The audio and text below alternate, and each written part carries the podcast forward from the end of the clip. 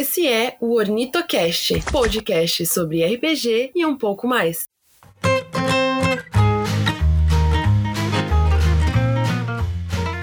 E aí, galera, está começando o Ornitocast. Eu sou o Moraes, o host de hoje. Estou aqui também com o Lima. Olá, sou o Lima. Também tem a Mayara. Oi, tudo bom? E a Mabi. Oi, gente, tudo bom? E hoje a gente vai falar de um assunto muito interessante: como comestrar a mestrar. Hoje vai ser uma escolinha de mestre. E logo depois da vinheta, a gente começa. Então, voltando aqui à nossa programação, é, Lima, você que é um mestre aí muito viajado por vários sistemas, milhares de anos aí como um repertório, eu queria saber como que foi a, o seu início como mestre de RPG? Cara, eu comecei de uma maneira meio diferente, assim, porque na minha infância eu era o excluído do excluído, então nem o grupinho de RPG queria jogar comigo. Que eu acabei fazendo com meu primo, é, a gente mesmo sentou ali e começou a inventar nossas próprias fichas, nossos próprios personagens, nosso próprio universo. Então, assim, eu não comecei com um sistema nem nada do tipo. Era eu e meu primo, um narrando pro outro, e assim, jogava um dado de seis lados ali e o que rolasse, o que caísse no dado, a gente inventava na hora qual que era a mecânica mecânica. Então você realmente criou o seu sistema ali. Foi, foi. Nem, ah. nem dá para dizer que foi um sistema, porque a gente era do topo da cabeça, assim, e no dia seguinte podia ser totalmente diferente do dia anterior. Era só uma brincadeira ali com o teatro da mente mesmo. Um RPG do caos ali. Exatamente. E foi muito difícil para você essa parte de não estar tá com. não ser aceito pelo grupo RPGista? Você ainda guarda receio? Você precisa de um abraço? um abraço é sempre bem gostoso, né? Mas é, não lembro dessa situação com amargura, assim, eu lembro com um certo carinho, até porque é bem claro, assim, na minha mente, eu indo no grupinho e falar assim, ah, eu posso brincar com vocês, RPG? Eu falo, não, você não é nosso amigo.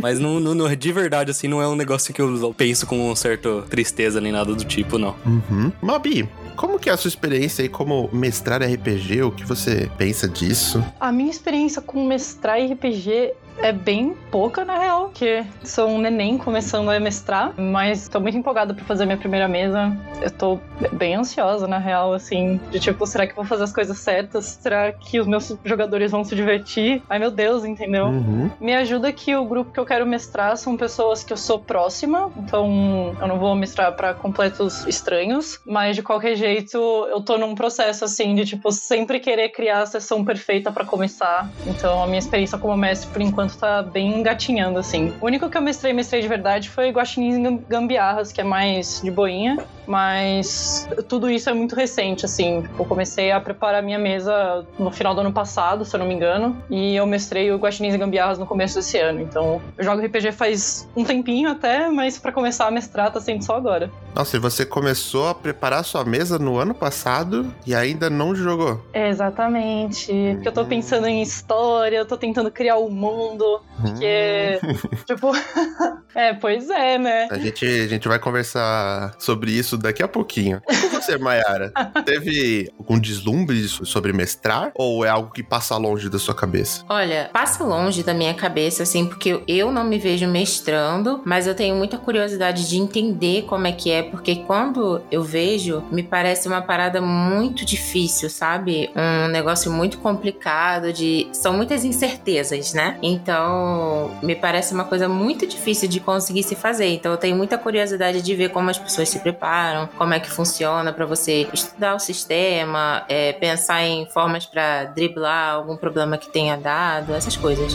Uhum. Como eu comentei até num podcast, não sei se passado ou retrasado, mas eu comecei jogando um RPG de vampiro a máscara. Foi algo bem difícil para mim, porque eu tava com uns 14, 15 anos, eu não tinha muito modelo eu achava que a história se fazia sozinha, porque é uma criação em conjunto. Então não tinha uma aventura, as pessoas, os personagens só estavam vivendo. E tinha um jogador que era o jogador power player na minha mesa, que é o cara que vai fazer de tudo para sempre ganhar, tirar proveito de qualquer situação. Até comentando, isso foi algo que atrapalhou muito eu e o meu grupo. Então, depois de um tempo até a gente começou a jogar sem essa pessoa, mas que foi até importante saber que existe esse tipo de jogador e que isso deveria ser pré-estabelecido na, no início da sessão, né? Na sessão zero. E é por isso que a gente tem que traçar uma expectativa na nossa sessão e alinhar isso com os jogadores. O, o RPG, ele não é 100% do mestre. O mestre não é o cara que decide tudo. Apesar de que muitas vezes as pessoas acham que ele é o Deus Supremo. Por isso que eu não gosto de. Ah, o mestre é o Deus da história, né? É um poder que é muito grande para uma pessoa que tá comandando uma mesa ali. É um cargo muito grande. E por vezes isso parece até uma maldição, né? É uma responsabilidade absurda, né? Exato. É o cara que tem que fazer a história ficar perfeita e seguir todos os planos. E por vezes o mestre ele tem que incentivar os jogadores, tem que começar a interpretar muito bem, fazer caras e bocas e mudanças de voz e preparar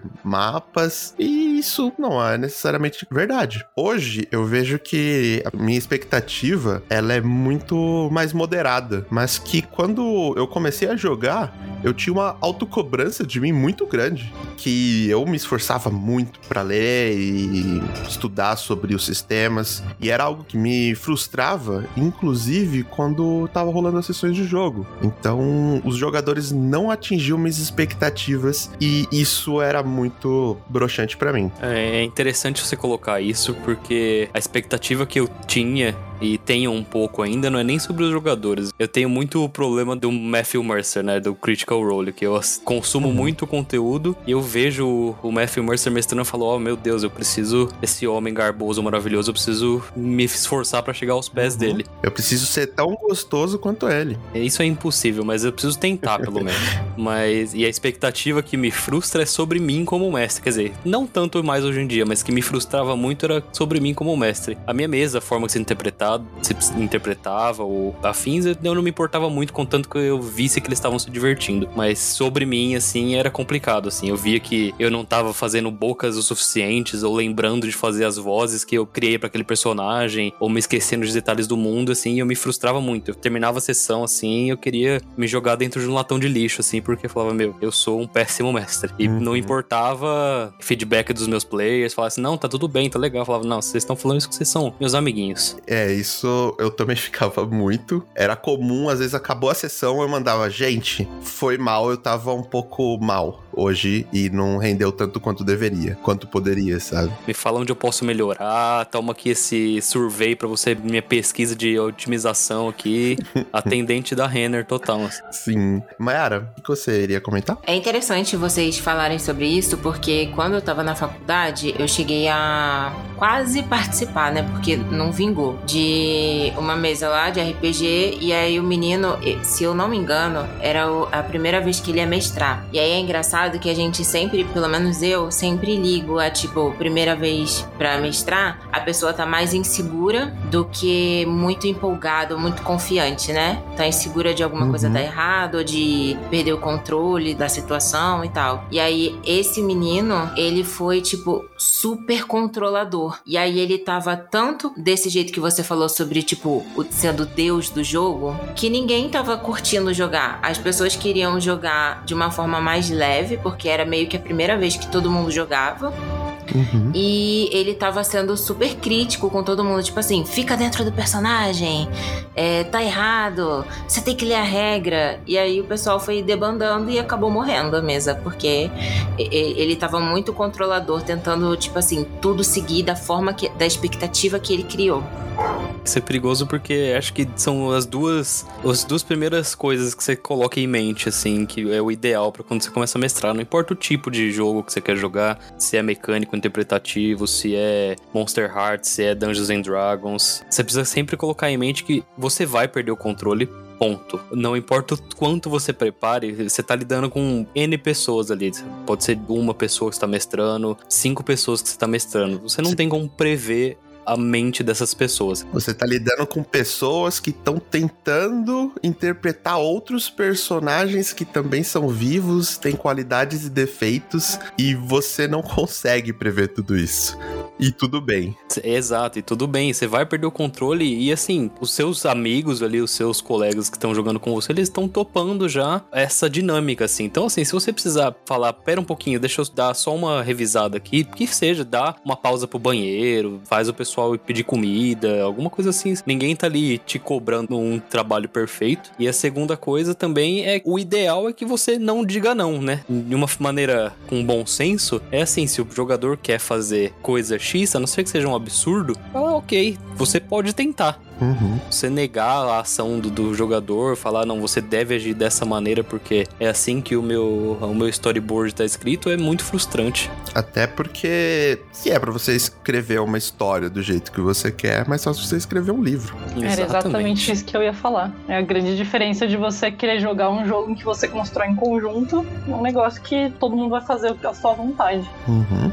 Eu tava julgando o que a Mabi falou mais cedo, porque eu queria comentar isso agora. Mabi, a gente falou sobre ansiedade aí, sobre mestrar, e, meu, parece que tá dando uma boa enrolada. É falta de datas que deem certinho, é muito preparo. O que, que você tá sentindo nessa primeira mesa que você vai mestrar? Eu acho que é um pouco de tudo, na verdade. Eu já tenho uma primeira sessão pronta, então tá só demorando agora para marcar de fazer essa sessão mesmo. Parte dessa demora sou eu enrolando por todos os meus receios com mestrar, se eu vou mestrar bem, se vai ser legal, se não vai mas eu tô criando realmente um mundo meu, assim, então eu tô tentando administrar um pouco o que, que é uma coisa que eu posso ir criando com o tempo e o que, que eu preciso criar para ter pronto pra sessão, sabe? É um pouco uma mistura de tudo, tanto de eu enrolando um pouco e não conseguindo ler tanto quanto eu gostaria, eu ficando ansiosa para mestrar, e a dificuldade de achar data e horário em comum.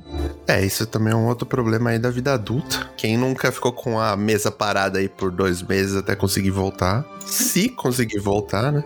Nunca vi isso na minha vida. Não, Lima? É, não, jamais. Ah, é. Tá, tá bom, Esse então. É, é, um mito, uma é. lenda urbana da vida adulta. Bendito seja as ferramentas online aí que ajudaram bastante nisso, mas também continua não sendo perfeito. Pois é. E dá para melhorar esses aspectos de ansiedade? Umas perguntas complexas. É, essa até sair da pauta agora.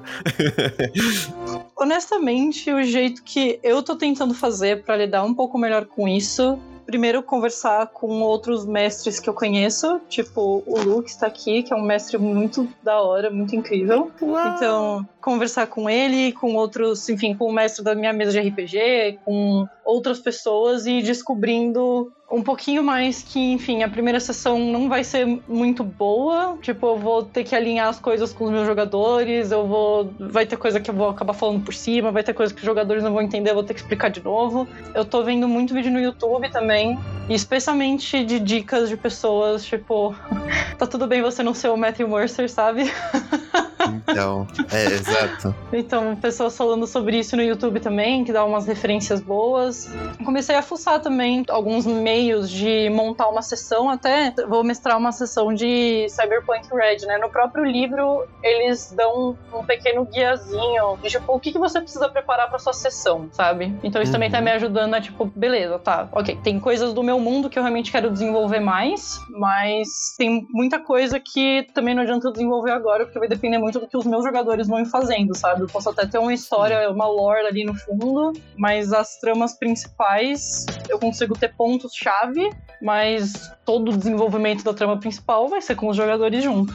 E até uma coisa legal que dá para puxar do que você comentou é o fator de você precisa ter repertório no que você tá fazendo. Porque como Sim. a gente comentou, o, o RPG ele vai ser muito provavelmente caótico, no sentido de que não necessariamente os jogadores vão fazer o que você tá planejando. Sim, inclusive uma definição, uma definição para jogadores que eu acho muito precisa é motores de improbabilidade infinita. Exato.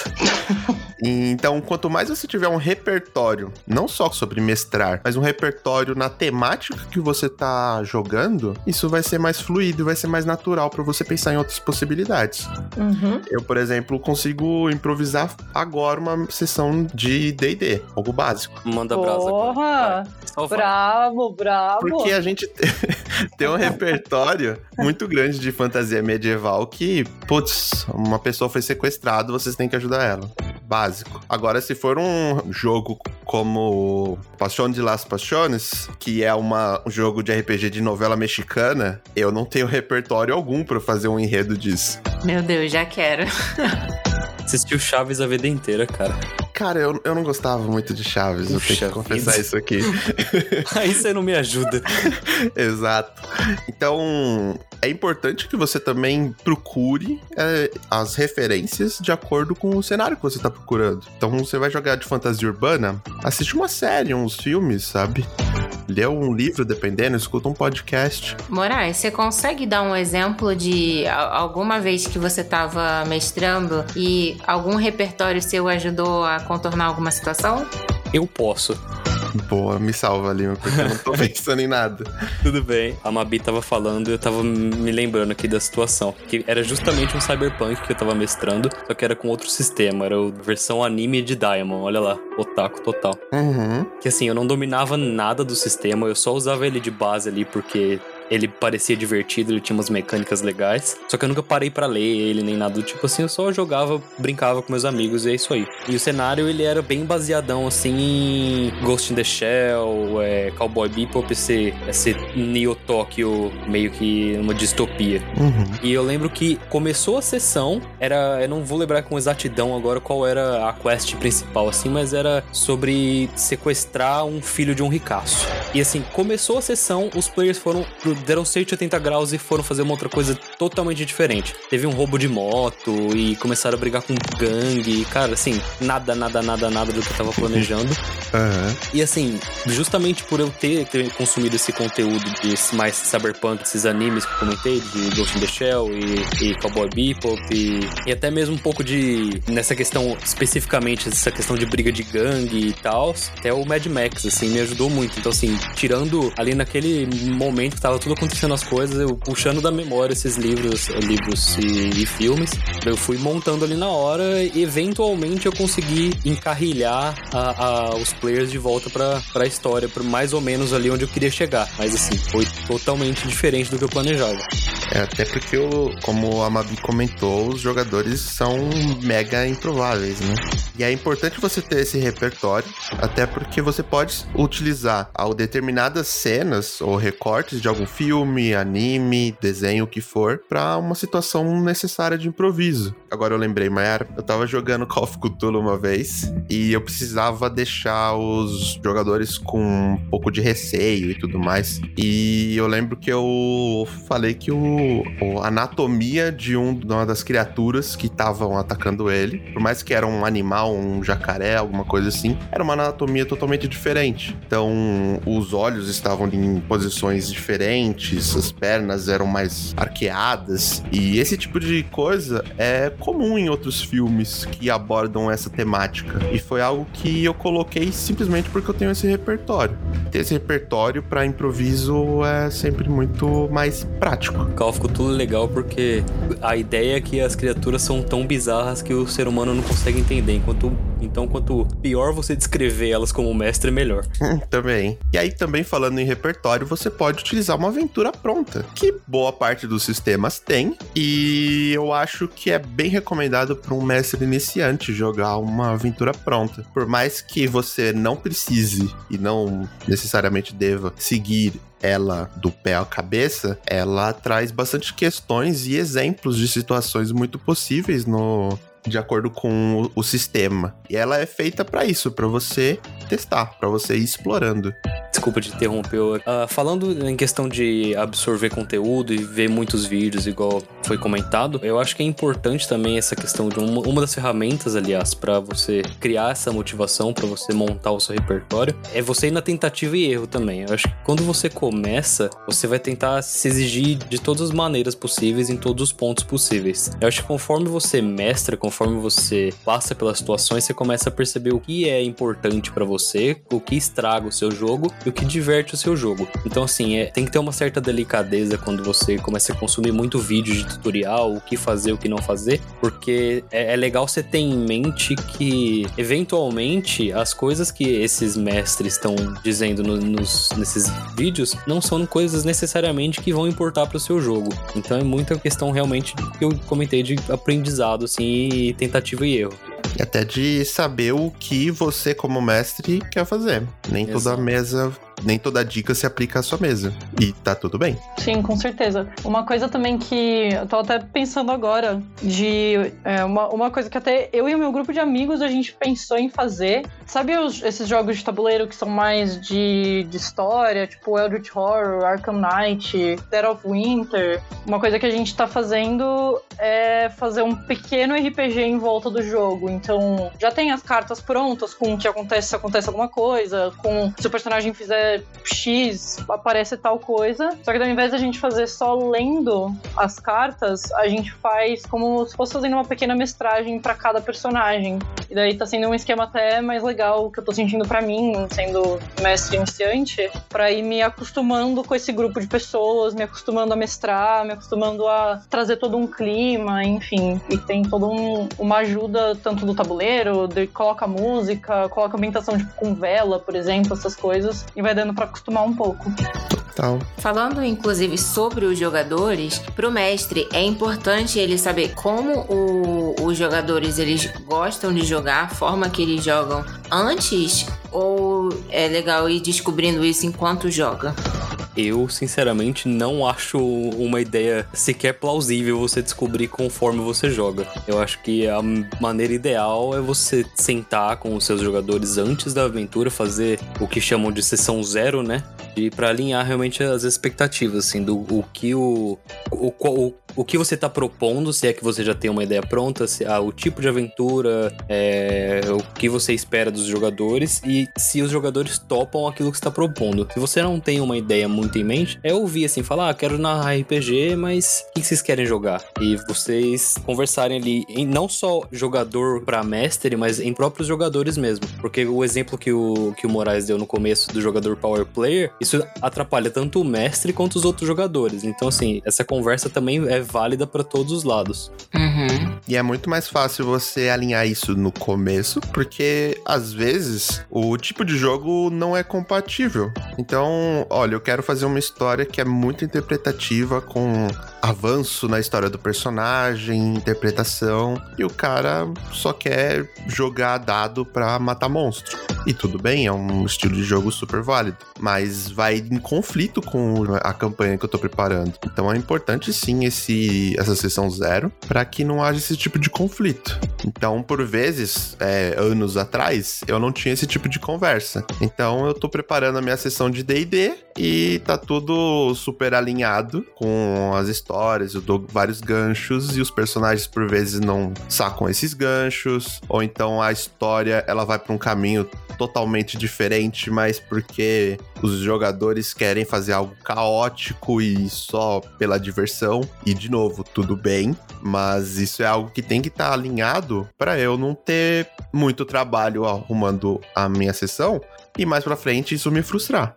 E como é que vocês fazem pra fazer esse planejamento da mesa, da campanha? é muito difícil eu narrar totalmente no improviso. Então, assim, dando um exemplo atual, que eu tenho feito muita aventura pronta, que a gente pode até falar um pouco mais sobre isso. Eu dou um, um resumão, assim, no livro, leio o prefácio e as partes principais dos capítulos, e eu falo, ah, ok, esse, essa aventura, ela vai ser de terror, ela vai ser de tema N, e eu tô vendo que tem muita mecânica, é uma aventura muito pesada em mecânica. Então, aí eu penso nos. É, como eu já conheço os meus players. Ah, rapidinho, Lima, o que, que é mecânica no RPG? Mecânica no RPG vai ser quanto a matemática, quanto dado você vai colocar na- nas situações. Porque você pode ter um sistema que é mais baseado em interpretação, ou seja, os conflitos, as situações elas são resolvidas em diálogo ou então em briga, que seja realmente a interpretação, é, o teatro da mente ali. E a mecânica é quando a gente vai colocar, você vai rolar um D20 mais a sua perícia em, em furto, mais o seu bônus de sei, sei lá o que mais. Então, nesse caso, é em relação ao quão complexo é o sistema para essa aventura. É, complexidade é, varia, né? Porque pode ser complexo em relação à matemática, complexo em relação à, à interpretação, né? Nesse caso, a mecânica é realmente mais complexa na matemática. Uhum. Mas você tava comentando do- dos seus jogadores, que você já conhecia eles. Exato. É, como eu já conheço eles, já penso a quais jogadores que iriam gostar desse tipo de mecânica, desse tipo de aventura. Ah, Leoninho, Beltraninha e isso aí. Eu chamo eles e falo, ó, eu quero narrar essa aventura aqui. Ela é mais ou menos dessa maneira, ela é Dungeons and Dragons que seja. E vocês acham? Vocês topam jogar? Uma experiência que eu já tive no passado com players que não eram tão próximos a mim, se não eram amigos tão próximos, era é fazer essa mesma situação de ter a aventura já em mãos e falar, ó, é a aventura dessa maneira. É isso que vocês esperam de RPG? É, é assim que vocês acham que vocês vão se divertir? E sim, a gente joga, senão, ou a gente pensa em uma aventura diferente, ou então é, aquele player não, não é pra minha mesa naquele momento. E tudo bem. E tudo bem. Eu não, não saberia dizer muito bem em questão de talvez narrar em eventos, coisas do tipo com pessoas desconhecidas assim, porque essa experiência eu não tenho. Uhum. Inclusive, no futuro temos um episódio só pra isso. E agora o Lima já levantou essa bola e ele falou tudo o que tá aqui na pauta. Então é exatamente isso. A gente pode ir pra próxima pauta que é. Como se preparar para sua campanha de RPG? E basicamente existem boas ferramentas e plataformas para utilizar isso. Então, se você tá jogando online, a gente recomenda o Roll20, o Discord, tinha aquele RPG Firecast. É, você conhece algum outro, Lima?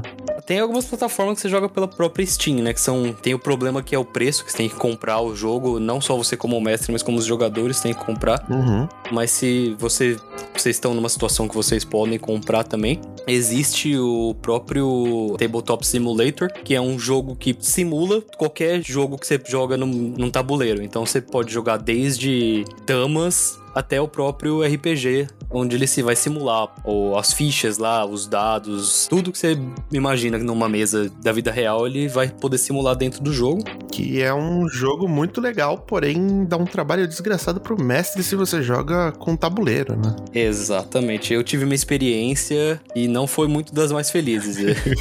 Deu o triplo do trabalho do que daria num, jogo comum né, no dia a dia. Uhum. E aí, basicamente, a gente vai precisar de ferramentas para rolagem de dados, armazenamento de ficha e de comunicação. Então, nada impede de vocês terem cada uma ficha no física mesmo, tudo anotado, e vocês estarem jogando no Google Meets. É, ou você pode fazer a própria ficha num Google Docs compartilhado, escreve lá um resumão, de- dependendo do sistema, se ele permitir isso. Não, não se apegue a, a ferramentas super elaboradas também, porque você tem que ter em mente quanto mais ferramentas você colocar, mais trabalho você vai ter.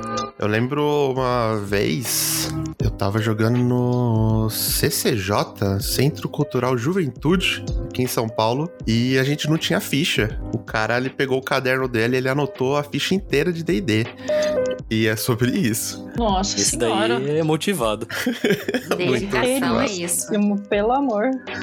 É, é engraçado porque assim, eu online eu nunca joguei em nenhuma outra plataforma sem ser o Roll20. Mas eu acho lá muito legal. E a primeira vez que eu joguei foi uma experiência muito maneira. Na época eu queria jogar, mas eu não tinha ninguém pra jogar e eu ficava assistindo os vídeos no YouTube. E aí eu comentei um desses vídeos porque o mestre, ele usava vários efeitos de voz e tal. E aí eu comentei falando que eu achei super legal e aí ele me convidou pra jogar por conta do meu comentário. Foi quando eu experimentei o Roll20 e foi muito bacana, tipo, tem tudo lá, né? Esse, né? esse lance que você falou da ficha, da rolagem de dados, tudo tá lá dentro. Áudio, câmera. E eu achei muito bacana o sistema deles. Sim, hoje em dia eles estão lançando, apesar de terem demorado muitos anos pra isso, hoje eles estão lançando até vídeos que ensinam a como você configurar macros e um monte de coisa.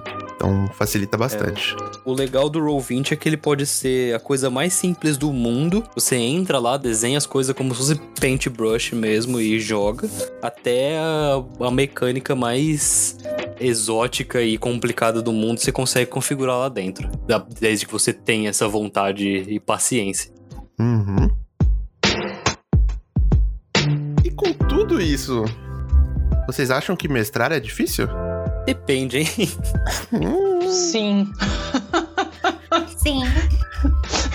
todo mundo aí que já nem mestrou, mas já tá com esse pensamento. Acho que minha opinião é um pouco esquisita, porque eu já tô há tanto tempo fazendo isso que eu já tô naquela situação de, ah, o que sair, saiu, e é isso aí. Se se Uhum. divertiu, ótimo. Se não, a gente melhora na próxima. Sim. Então, assim, eu consigo enxergar o quanto pode ser intimidador, principalmente Dungeons and Dragons, que é o que eu mestro mais. E é aquele monte de número, aquele monte de classe, aquele monte de regra e livros e livros de situações que podem acontecer. Mas, cara, assim, se você pegar para jogar depois de ter assistido três vídeos de outras pessoas jogando, eu garanto, assim, se você tiver a habilidade de desligar a mente dessa maneira, você se diverte igual. Uhum. É um ponto importante também, né? É, quando a gente falou de re adquirir repertório, é, isso também vale para ver outras pessoas jogando. É, e você vai ver que elas erram e falam merda e fica uma bagunça também nas lives. E tá tudo bem, sabe? Né, Moraes? Eu, eu Uhum. arrisco dizer que essa é a parte, uma das partes mais engraçadas, assim, que Sim. mais divertem são as, as bostas que saem. As burrices, as rolagens de dado muito erradas e, e são coisas que você consegue ver muito fácil em diversos streams. Então, existe também a galera que gosta mais de um RPG tático e tem live pra isso e também tem live pra RPGs que são mais voltados a discussões sociais ou até mesmo com foco na interpretação e desenvolvimento de uma história.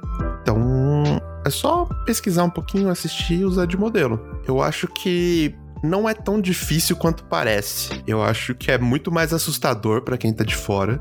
E quando você tá aqui dentro mestrando, você percebe que é muito mais de boa. E conforme o tempo você fica igual o Lima, que foda-se, se ficar muito ruim, não tem problema, tá tudo bem. E a gente vai fazer o nosso melhor. E assim, gente, aquela frase bem clichê que é sobre isso.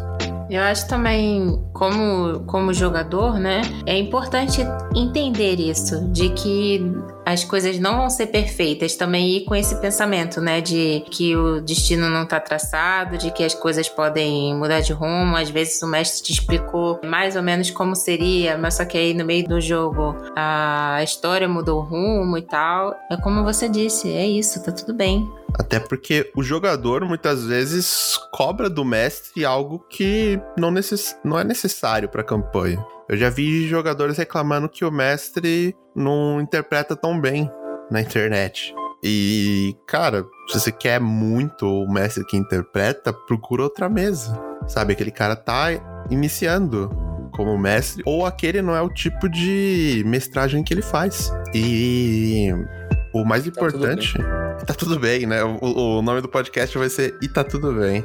O, o mais importante é conversar, alinhar expectativas e se não tá gostando, conversa com o seu mestre. Talvez vocês cheguem no meio termo ou talvez essa mesa não é pra você. Se não tá gostando, vai embora, a porta tá ali do lado, entendeu? Uhum, Ninguém tá te segurando, Uhum. ninguém tá te obrigando. é verdade. Inclusive, João, pode sair do podcast se não quiser. Tava reclamando de mim outro dia. Aí, é que nem- agora não vai responder, então tá bom. Ele invade os nossos estúdios só pra falar mal de mim, mas tá tudo bem. Ele só manda SMS aqui do lado. Sim, é um falso mesmo. Diante de tudo que a gente conversou, Nabi Maiara, vocês ainda acham que é muito difícil? Se vocês fossem mestrar pela primeira vez aí, que papel vocês traçariam? Qual seria o planejamento de vocês? Olha, acho que é muito do que vocês falaram. Tipo, eu ainda acho que vai ser um pouco desafiador pra mim nas primeiras sessões. Então acho que ainda vai ser um pouco difícil o semestre, mas conforme forem passando as sessões, eu vou pegando mais o jeito e vai ficando mais natural até chegar no nível Nirvana do Lima. de mega poderoso, sendo um mestre de boa. Não é É. assim também. Gente, calma lá. É que é o, é o grande poder de tacar o foda-se, entendeu? E daí você precisa de treino e tempo Não pra é você pra conseguir qualquer um. fazer isso, exatamente. E também não se cobre pra chegar nu- numa situação dessa também. É, é, eu digo isso, mas no fundo, no fundo, sempre tem um nervosismo, sempre tem um caramba, aquilo que eu fiz podia estar melhor. E querendo ou não, é, só você ninguém- a- aprender a falar que tá tudo bem, de novo. Ninguém nasce sabendo, né, gente? É, é, a gente vai aprendendo, vai pegando, é, vai pegando erro e consertando na próxima. Assim, ainda acho que se, se eu fosse mestrar, eu ficaria super nervosa, super tensa. Mas acho que eu tentaria fazer isso que o Lima comentou, de meio que você traçar mais ou menos aonde você quer que a galera chegue e se desviar, pegar esse repertório para colocar o pessoal de volta no caminho, né? E contornando a situação. Eu comecei a focar em plots menos megalomaníacos e plots mais palpáveis para fazer as sessões. Então, tipo, fazer uma sessão em que a galera tem que ir pra uma festa, pegar informação com alguém. Uma coisa que eu comecei a fazer e que tá me ajudando a quebrar um pouco mais para ter mais noção de quais são os pontos principais da história que não precisa acontecer tudo numa sessão só, por exemplo.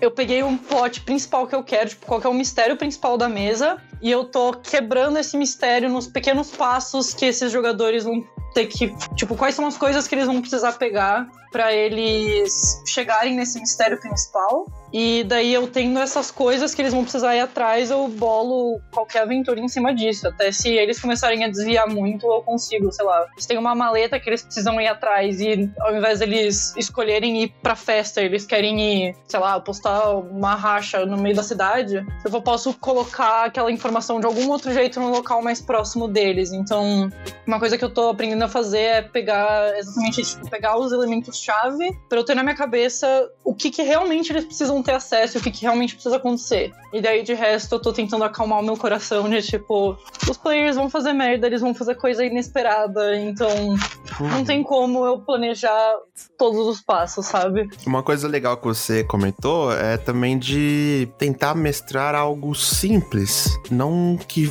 algo tão grandioso, levels alto que vai mudar o mundo inteiro. Pode ser algo simples de salvar a pessoa, a vizinha que tá sendo assaltada. Sabe? Começa de baixo, na maciota. Você vai sentindo firmeza e você vai dando passos maiores. Sim, e aí, é. dependendo, você, depois de um tempo, você faz um podcast e vira nosso rival. E a gente marca um dia pra sair na porrada. Também é sobre isso. Só depois da vacina. Só É depois da verdade. vacina. Por favor. É importante. Tá chegando! Mas sim, Ai, só gente, depois da fala, vacina. Muita emoção. O que eu mais espero da vacina é poder jogar um RPGzinho presencial pra rolar uns dados assim na mesa. Sim. Tá me fazendo passar vontade. Para, por favor. Para, gatilho, apaga, por favor, tem gente passando mal. Mas, Mabi, eu tô aplaudindo de pé aqui o que você falou da questão de você alinhar os seus pontos chaves e não amarrar ele a situações específicas. Porque, cara, isso é uma lição que eu demorei a aprender e eu me frustrei muito, assim. Quantas vezes por narrar D&D eu não me peguei em situações de assim, ah, para o player saber isso, ele vai precisar achar essa informação nesse quarto. Rola um teste de investigação pra mim.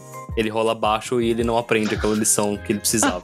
E E fico, acabou a campanha. Exatamente. Acabou a campanha. Não desenvolve Então, mais assim, o jogador, o, Exato. o personagem. Então, o fato de você já saber isso e ter isso em mente vai te livrar de tanta situação complicada pra você como mestre. Uma pergunta muito específica sobre esse cenário que você acabou de criar. Não daria pra, tipo, você como mestre criar outra sala pra tentar fazer o cara entrar nessa outra sala de novo? É, então aí que entra a sua mobilidade com a interpretação ali. Você vai criar uma outra situação, senão a história não vai pra frente. É, é exatamente essa a ideia, de você tentar moldar ali, que seja criar essa sala nova, ou então fazer o- um inimigo que os players se enfrentaram que tá morto, ele tinha escrito numa notinha no, no bolso dele. É você Uhum. criar uma situação que contorne essa, esse erro seu, esse erro do player, essa. Aí qual- de- seja lá o qual for.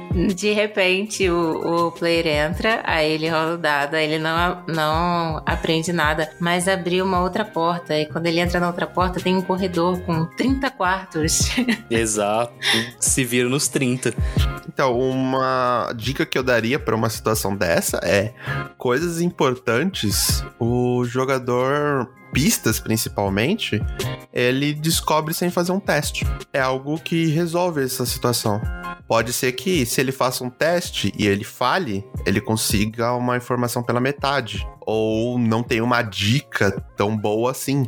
Mas esses ganchos principais da, da campanha, é perigoso você deixar isso tudo como responsabilidade de uma rolagem de dados. E até você pode até atrelar uma rolagem de dados para que essa informação não tenha a sensação de ter sido gratuita, assim, caiu Deus Ex Machina na- nas mãos do jogador. Você pode atrelar essa informação a uma outra rolada que o player já saiu bem. Então, assim, não sei, o, o player por vontade dele, ele quis fazer um teste ali para ver o que, que o, tinha na mesa da sala que ele tá. E ele rola e vai bem. Então, assim, já que você aproveita esse gancho que ele já conseguiu descobrir bastante coisa nessa mesa e coloca pista ali. Não vai ter essa sensação de que foi de graça, a solução caiu nos pés dele de repente. Uhum. E você acha que é um problema quando a solução cai de graça assim? Não, de novo, é questão do tipo de mestragem da pessoa. Eu, particularmente, não gosto de dar essa sensação para meus jogadores. Eu gosto muito de dar a sensação de recompensa. Mas, assim, se não é seu estilo, se você joga de outra maneira e consegue se divertir assim, ótimo. Você pode fazer da maneira que você quiser. Entendi. Então você não quer sair na porrada comigo pra ver quem que tá certo. Não porque eu tô muito longe de você, mas. Ah, mas tudo bem. Ah, Mas é bem legal essa conversa que diferentes tipos de mestres, de situações, e cada um vai lidar de um jeito. E você precisa saber o seu jeito pra lidar com isso.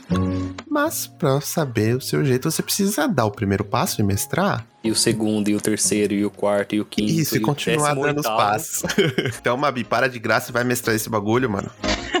Eu juro que eu vou. Já falei, a primeira sessão está pronta. Eu preciso só conversar com os jogadores e a gente marcar uma Agora é data só pra encerrar desse negócio acontecer, entendeu? Mas eu já tô tá pronto, não vou mais mexer nessa primeira sessão, entendeu? Uhum. Dito isso, eu acho que a gente fica com o nosso episódio por aqui hoje. E eu queria dar só um recado final aqui. Se você é mestre de RPG, lembre-se, você está indo muito bem. Você está de parabéns, cara. Você é foda. E se você não é um mestre ainda, cara, é só se esforçar um pouquinho e dar o primeiro passo, que o resto tudo se alinha. Alguém quer dar um recado final aí? eu tava fazendo coraçãozinho, gente. Vocês não tem como ver, né? Mas eu estava fazendo coraçãozinho durante essa fala. Tudo bem, então, gente. Então, tchau, tchau e até uma próxima oportunidade. É, tomem vacina. Por favor. Por favor, gente. tchau, gente. Falou! Beijo.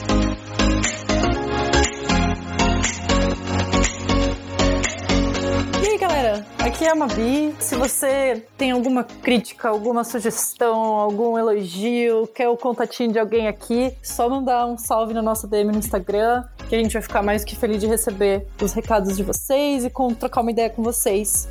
Lembra de seguir a gente lá também. E é isso, gente. Até os próximos episódios. Falou!